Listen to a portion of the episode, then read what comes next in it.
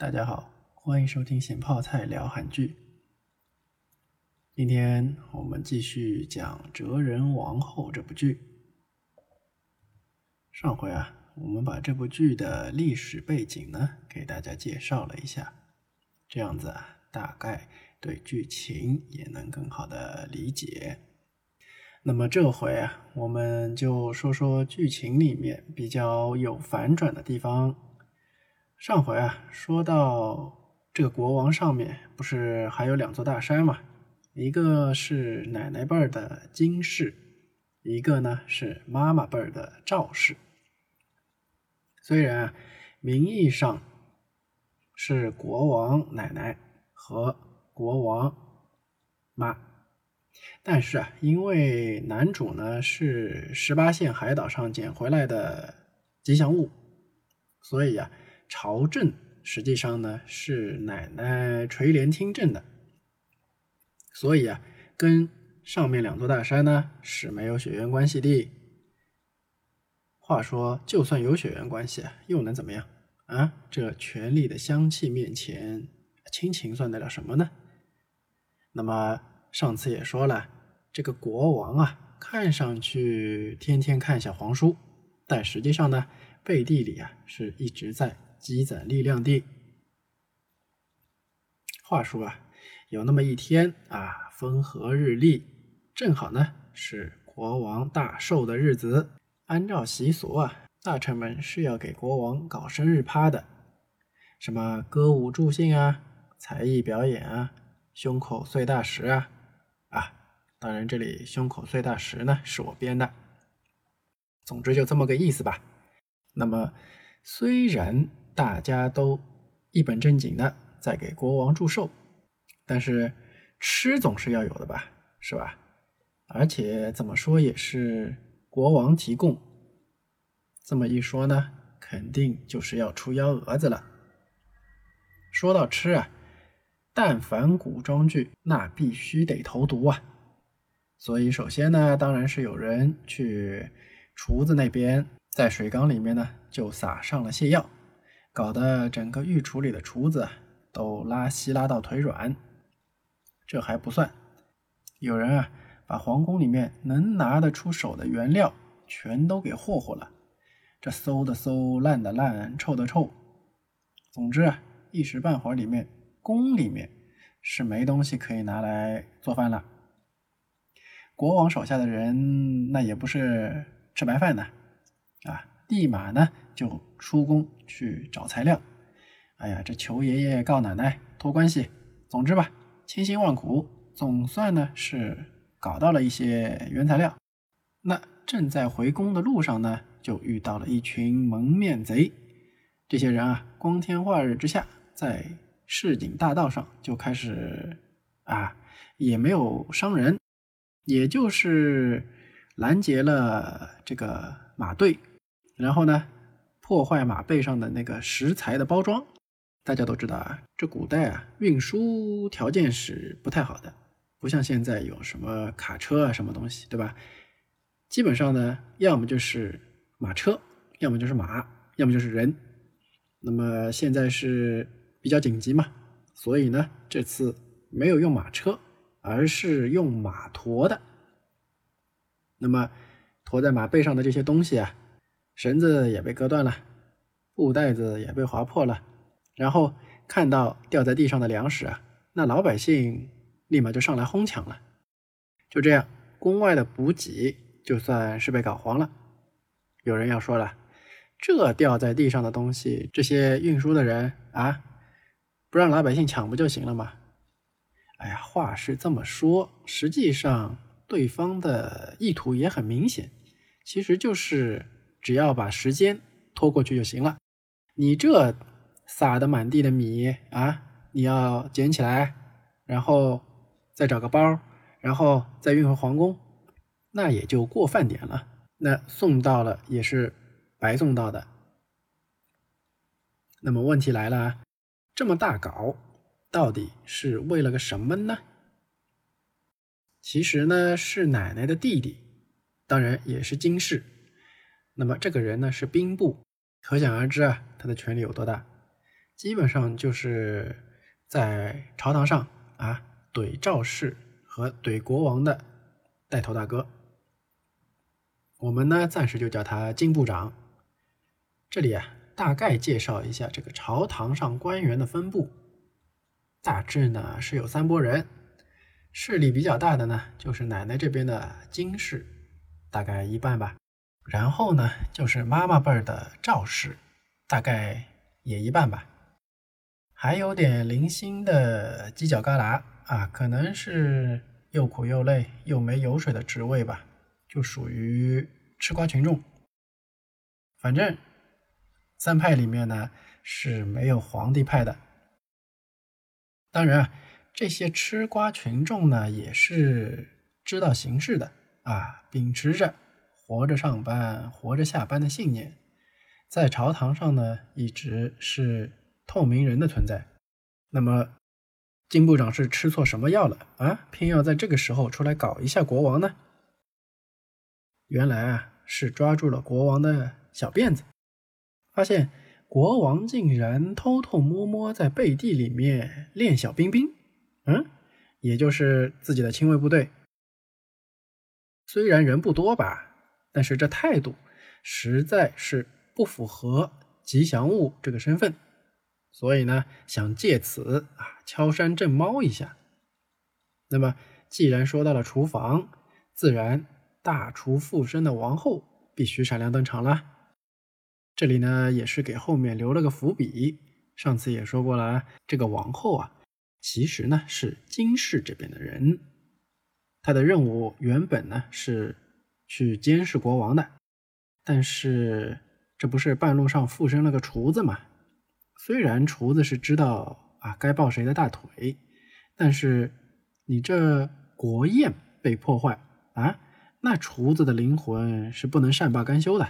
毕竟这个厨子当年就是个国宴厨子，具体也就不说了。厨子呢就用仅剩的一些材料给大臣们做了一整套的美式快餐。是的，你没有听错，也就是汉堡、薯条之类的东西吧。现在咱们吃多了，觉得快餐当国宴，这怎么行啊？但是你回想一下啊，当初第一次吃到汉堡、薯条，甚至是泡面的时候，有多少人啊当场许愿，希望长大了天天能够吃泡面？当然了，很多人这个愿望也确实实现了啊。总之吧，几百年前的土老帽哪吃过这些玩意儿？虽然原材料很简单，做法呢也很简单，而且呢啊也不太健康，但是他们是不懂的啊，反正也就是土豆，还有些什么掺了面粉的肉末啊，一些普通的菜呀，还有鸡蛋啊之类的这种最简单的原材料，经过大厨的这一捣鼓啊，这大臣们一个个吃的是相当的满意。那么这个危机也算是化解了。虽然王后是偷偷匿名的啊，乔装打扮的去做的，但是呢，消息依然还是走漏了。这下王后啊，就和金氏，也就是我们的金部长，就结下了梁子。既然宴席让你糊弄过去了，那金部长也就不来暗的了，来明的啊，直接在。国王面前啊，就拖出几个五花大绑的人，说啊，这些人是混进禁卫军的奸细，啊，这些人都是些什么流放的人呐，或者是一些罪犯。总之，金部长的意思啊，是要彻底清洗禁卫军。这招狠呐！啊，禁卫军呢，其实就是前面说的啊，皇帝在背后偷偷啊自己攒的一些小兵兵。那这就好像是小孩子天天照镜子，好不容易嘴边长出了三根细毛啊，就这样一下子被薅掉了。可以说，国王小偷小摸攒下来的这些家当啊，就这么被一锅端了。那金部长是相当的耀武扬威啊！国王，你随便发飙吧。总之，你这只 Hello Kitty 的爪子已经被我剪了，你叫破喉咙也是不会有人来救你的。破喉咙，破喉咙！啊，这里开个玩笑，国王被这么一搞呢，自然就是虽然发了很大的脾气，但是一点用没有，自然就是皮球泄气了，挥着泪看着自己的手下被带走了。虽然呢是彻彻底底的被淹了，但是这生日趴不还在进行吗？流程还没走完呢，那还得继续走。那吃完饭后面是什么节目呢？接下去呢，到了上香环节，估计呢是祭个天地之类的东西吧。国王那边呢是流着两行泪登上了小台子。用那十分凄婉的镜头呢，就拍了国王是怎么忍着内心的痛苦，慢慢的上香，然后呢跪下叩拜，香呢慢慢的就烧没了。这要是放在初中语文课啊，至少能写六百个字的观后感，写如何体现出国王的痛苦啊，国王是有多么的不甘呐，又带着些绝望啊。那就在这个时候，砰的一声，啊，国王当场就被炸飞了。是的，不知道是什么东西就爆炸了，国王当场就被炸晕过去了。这一下，在场的大臣全都懵逼了，这剧本里没这一出啊，这是怎么回事啊？场面可以说是相当的混乱。生日趴呢，也就这样结束了。国王当即被抬回了房间。脸呢被包的跟个粽子一样，就那么躺着了。国王是躺着什么都不用干了，后宫这下就炸了锅了。奶奶这边心想：弟弟啊弟弟，你这次玩的有点大啊。妈妈辈儿的那边心想：说好啊，下狠手了。那既然是玩这么大，哎，说不定能够抓点金氏的把柄出来。然而呢？金部长出来却说：“啊，这事儿不是我干的。”那么问题来了，这到底是谁干的呢？咱们分析一下啊。金氏和赵氏掌握了政权，而且呢相互撕逼，但是他们有个共同点，就是都不把这个吉祥物啊当回事儿。毕竟国王也没有站边儿啊，站了也没有用吧。那么这不至于是想要他的命。金部长那里呢，虽然刚刚很神气的臭嘚瑟了一下，但是国王啊，他虽然意图呢是想搞点事情，但是这不也已经给平了吗？再下杀手的话呢，好像是有点说不过去。毕竟这么倒霉的宗亲啊，是真的不多。再换别的宗亲呢，万一你说对吧？人家手头有点力量，那。说不定还要再去力量平衡啊，说不定还要再去灭个门呢，啊，总之就是一来很麻烦，二来很不安全。那朝堂上的那些吃瓜群众肯定是没这能力，也没这胆子干嘛，所以分析来分析去啊，啊也分析不出是谁干的。那么根据福尔摩斯的说法，就是啊，但凡你删除了所有的可能性，那。剩下的那个就是原因了，那么还剩下谁呢？自然就是国王了。答案揭晓，也确实就是国王自己干的。那么这个事儿到底是怎么回事呢？咱们来捋一捋啊。那前面说国宴上面出了幺蛾子啊，那国王是真的没有料到，当然也没有料到后面会被王后给拯救了。所以呢，这件事情并不太重要。那么饭后啊，金部长抓来的那些人呢，也确实就是国王手下他之前练的那些小兵兵。然而，金部长他抓住的那些把柄啊，其实是国王安排的，目的呢，就是要让他在群臣面前臭嘚瑟一下啊。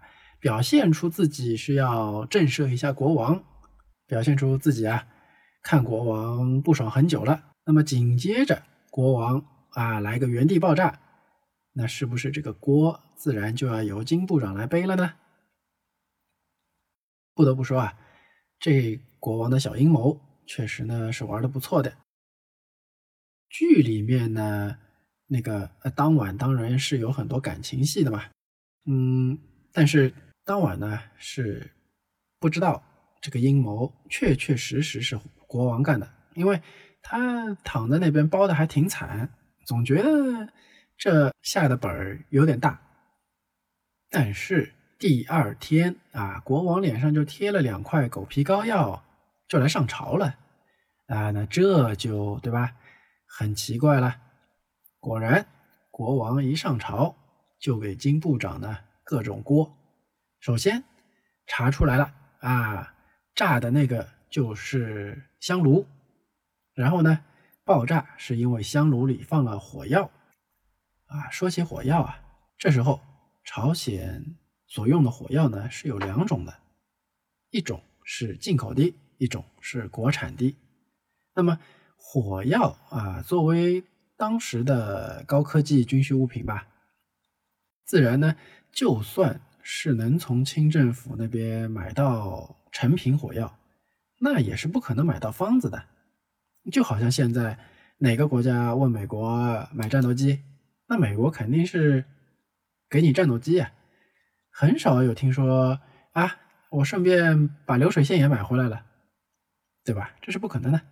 自然呢，这个在当时国产的，就是朝鲜产的火药和他们说的那个清国产的这个火药成分上呢，是多少有点差异的。其实呢，也就是因为这个差异，就不会搞错。也就是为了防止啊，毕竟这是为了要给金部长扣锅嘛。那么，如果你这两个火药是分不出的。那么金部长就很容易脱身嘛。他说：“哎呀，这个是外部势力啊，说不定清国的，说不定是怎么怎么样，反正就是这个锅就可以甩掉了。但是现在确定无疑，这个就是国产的。但是即使是国产的，那和金部长又有什么关系呢？金部长不是都说了吗？不是他干的。好，那么我们下面就来看第二步。第二步就是。火药既然是国产的了，那火药也不是地里长的、树上结的，是吧？那总得有人做吧？那么火药是不是啊？谁都能做呢？开玩笑，这种大规模杀伤性武器还能让平民随便玩？这些两班老头子是不想活了吗？所以啊，火药的生产只能国营。那么。你说国营的话，那应该算是哪个部门管呢？总不能是什么不入流的太监管吧？自然啊，火药是兵部管的。你看这锅的逻辑啊，简直是不锈钢高压锅，严丝合缝。那么国王为啥要玩这么大来搞金部长呢？只是因为金部长。是怼天怼地怼空气的带头大哥吗？就算铲了这一个啊，朝上剩下的那些官员就会啊乖乖听话了吗？不可能嘛！这里啊，就又体现了这一阴谋的另一高明之处，就是看似是搞金部长，但实际上针对的人却是大王大妃，也就是垂帘听政的那个奶奶。啊，之前也说了啊，金部长呢是奶奶的弟弟，国王呢现在就是要以谋反，但是啊宽释让金部长革职回家，提前退休，作为要挟啊让奶奶退位。这招啊其实是相当的好用，因为奶奶虽然是垂帘听政吧，但是金氏现在之所以势大。是因为金氏手里有兵权呐，这兵部大佬要是换成了别人的话，那这就算奶奶垂帘听政，可能呢也就不太好使了。所以啊，为了确保金家在朝堂上的这个权利，奶奶呢就只能选择退休。所以啊，这场阴谋。国王是彻彻底底的赢了，当然，之前那些被抓的人呢，也被国王给救了。自此，国王呢算是终于亲政了。虽然底下的那些大臣啊，还都是大家族的人，但是起码你走流程盖章的时候，那些人是跳不过自己的了。毕竟朝堂上面的这个规矩啊，三方都是要遵守的，不然一方只要敢胡来，那另一方肯定也会胡来嘛。那么大家就都别想舒坦了。不得不说啊，这里的剧情哎还是挺有意思的。当然了，因为前面说的这个国宴的事情啊，再加上金氏权力被削弱了，那么金部长自然呢是要撒气在国王身上了，甚至啊是下了杀心的。那么主角虽然是有主角光环。但是之后会遇到什么幺蛾子呢？国王在这出漂亮的回旋踢之后啊，还有什么招呢？有兴趣的同学，可以去看看这部《哲人王后》，这部剧还是挺有意思的。那么今天我们就先聊到这里，咱们下次再见。